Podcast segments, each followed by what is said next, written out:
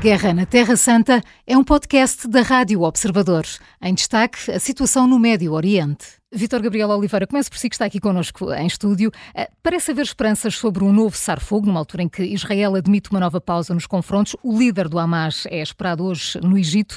Isto é sinal de que Israel está, de alguma forma, a ceder à pressão internacional, sobretudo à dos Estados Unidos? Sim, é, isso é óbvio, não é? Eh, até porque Israel, neste momento, propõe uma, uma, uma abordagem ao conflito completamente diferente de, de, portanto, de incursões mais incisivas com a pressão que os Estados Unidos está a fazer uh, e também, uh, e também uh, portanto, Israel, Israel neste momento está absolutamente pressionado pelos países do Médio Oriente também e por países que normalmente não intervinham neste tipo de conflitos.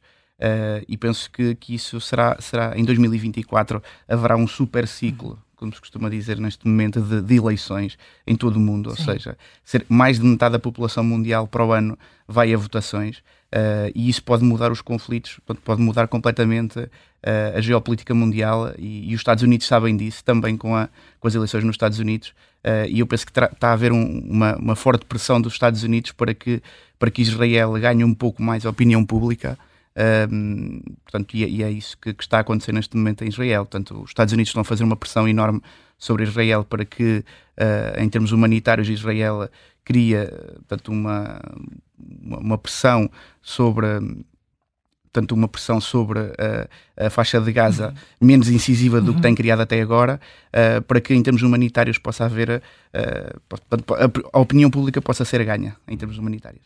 José Filipe, bom dia também. Eh, não é só esta pressão que os americanos estão a fazer sobre Israel, querem conversar também com vista à solução de dois Estados. Uh, passando que Israel desfrute também da paz e relações normais com os vizinhos árabes. Para isto acontecer, Israel não o aceitará enquanto não eliminar o Hamas, o que é considerado muito difícil. Muito bom dia, Júlio. Bom dia, bom dia senhores ouvintes. Eh, de facto, em Israel não há consenso neste momento sobre a estratégia a seguir, nem no decurso do conflito, para tentar terminar este conflito, nem no dia depois de uh, fechadas as hostilidades. Repare, o presidente Herzog diz que o país está pronto para uma segunda trégua humanitária, para tentar libertar os reféns. Uh, diz sempre a libertação dos reféns. Dos é uma contração de uma proposição indeterminante, mas dos esta contração levaria até a um aumento. Infelizmente vamos ficar a libertação de reféns, apenas para proposição, porque só se fala em libertar 30 a 40 mulheres, idosos e os mais afetados pelo cativeiro, tanto física como mentalmente. Agora é importante percebermos que Nesta situação, enquanto o presidente uh, de Israel, e eu chamo a atenção que o presidente de Israel uh, tem muito pouco poder, porque é eleito pelo Parlamento, não tem, portanto, uma legitimidade de voto decorrente do voto uh, dos eleitores, enquanto o presidente tem esta posição, o ministro das Finanças diz que se os palestinianos voltarem ao norte da faixa de Gaza, ou se a autoridade palestiniana, no dia após o conflito, fizer parte da solução administrativa de Gaza, vai deixar o governo. Porque, de facto, aquele governo de Netanyahu é um albergue espanhol. Que, que, que, contempla, portanto, visões muito conservadoras, mas pior do que isso, visões de, que eu diria eh, quase tão radicalizadas, ainda que do lado da extrema-direita, como o Hamas no que diz respeito ao terrorismo. Portanto, numa situação destas, está muito complicada a solução e o que os Estados Unidos estão a fazer, e nós percebemos isso, porque é que já foi adiado duas vezes a votação no Conselho de Segurança. Os Estados Unidos perceberam da última vez que com a mudança do sentido de voto do Reino Unido de, de votar contra para abstenção, os Estados Unidos perceberam que só já os Estados Unidos efetivamente é que apoiam Israel e, portanto, é preciso negociarmos palavra a palavra, provavelmente trocar cessação por suspensão. Porquê? Para tentar que os Estados Unidos também se abstenham e permitam, porque as decisões do Conselho de Segurança são vinculativas, que saia daqui, portanto, uma declaração no sentido do cessar-fogo ou, pelo menos, da suspensão urgente das hostilidades. Este elemento é importante porque percebemos pelas últimas sondagens que a, a, população norte-americana já não são apenas uh, os membros mais conservadores do Partido Republicano, não, a maioria da população norte-americana neste momento já questiona o apoio do, uh, do presidente Biden uh, a Israel E mais do que isso, também condena a, a, forma como uh, Israel está a tratar a questão palestiniana, considerando, portanto, que já é tempo de passarmos uhum. para uh, baixa intensidade, para grupos de elites, para armas teleguiadas e não provocarmos tantos danos colaterais. E, infelizmente, quando falamos em danos colaterais, falamos em mortes de civis. Vítor Gabriel Oliveira tem esta ideia também. É, não há outra hipótese senão dois Estados e é possível concretizá-lo sem que Israel elimine de vez o Hamas. O que dizem é absolutamente difícil, é muito difícil mesmo. Eu penso que, que, que Biden, ao estar apostado uh, nesse, nesse, nessa ideia de dois Estados, está, uh, entre aspas, a, a, pressionar Israel e a, e a fazer acreditar Israel que os Estados Unidos querem essa solução. Depois, se essa solução é concretizável ou não, isso é outra questão, não é?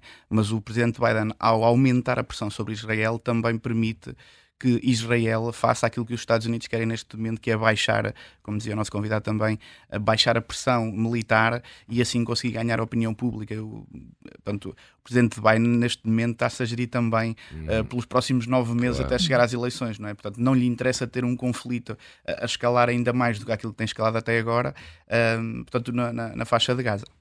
Eh, entretanto, José Filipe Pinto, o Chipre assegura ter desmantelado um plano iraniano para atacar empresários israelitas. Isto, isto pode ser uma consequência da guerra, o regresso de atentados violentos fora do espaço do conflito? Claro que é, Maria João. A Comissão Europeia acabou de alertar para a escalada do antissemitismo e, simultaneamente, da islamofobia na União Europeia. Já assistimos, portanto, à detenção de membros de, uh, do Hamas ou, uh, pelo menos, simpatizantes do Hamas no espaço da União Europeia. E a Comissão Europeia diz que a situação é chocante.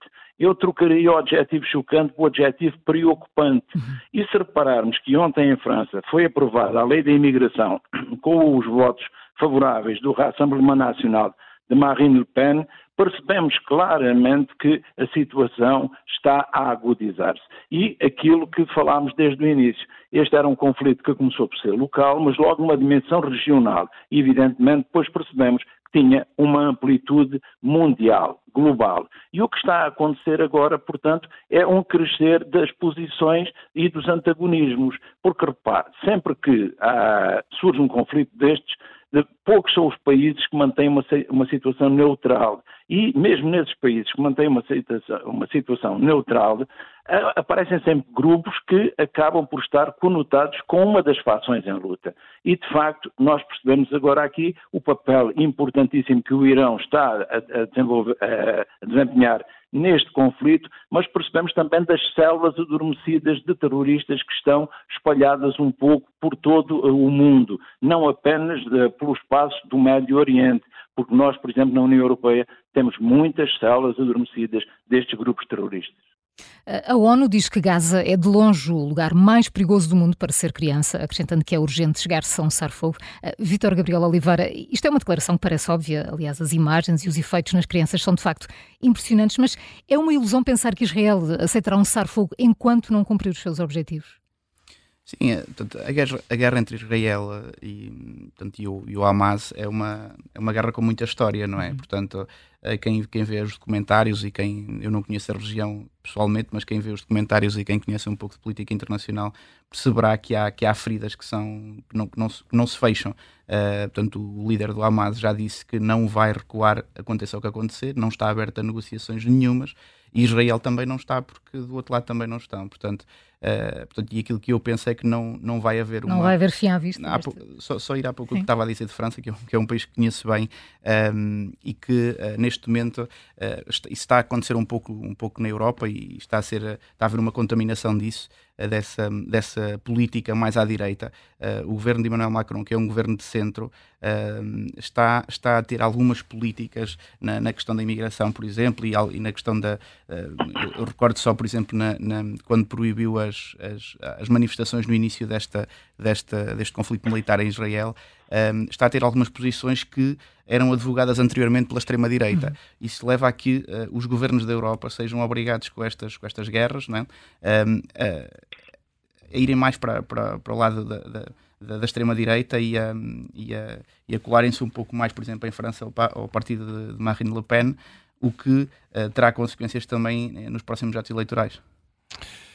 José Filipe, eh, José Filipe Pinto, entretanto, Israel eh, pondera construir um complexo humanitário em Gaza que permite abrigar civis palestinianos que se encontram deslocados. Isto uh, tem um cariz humanitário por parte de Israel ou a ideia é deixar um espaço livre, de facto, para atacar aos precisos? É muito difícil percebermos, isso dá a ideia de, de um meio termo entre um campo quase de refugiados e um condomínio. E, portanto, nós de, temos de, de, perceber que Israel verdadeiramente expulsou a, a, população palestiniana do norte e não está interessado em que ela regresse ao norte. Só que o sul também já não está a ser uma zona seguro, segura. Eu penso que a reunião que hoje o líder do Hamas, de, que de, está no Egito, para negociar um cessar-fogo e a troca de prisioneiros, mas está a negociar com o chefe das, dos serviços secretos do Egito, o Abbas Kamel, quanto uh, dessas negociações é que pode surgir aqui alguma luz ao fundo do túnel. E porquê? Porque Ismael Anié não foi apenas ele, foi ele e a sua delegação, a delegação política que está no Catar. E o que aqui pode aparecer é uma, uma, uma espécie de esperança no sentido de, de, se procurar um equilíbrio entre a cessação e a suspensão, tentando, portanto, que esta suspensão venha mais tarde a dar lugar a uma cessação. Agora, vamos perceber também como é que vai, vão reagir as forças ultraconservadoras que estão no governo de Netanyahu e o próprio Netanyahu. E para os Estados Unidos já está claro que Netanyahu, uma vez terminado o conflito, não fará parte da solução. Passa a ser parte do problema. E por isso mesmo Netanyahu, o futuro político Netanyahu, terminará quando terminar o conflito. A Guerra na Terra Santa é um podcast da Rádio Observador. Vai para o ar de segunda a sexta, depois do noticiário das nove e meia da manhã e tem nova edição depois da síntese das quatro e meia da tarde. Está sempre disponível em podcast. Eu sou a Maria João Simões.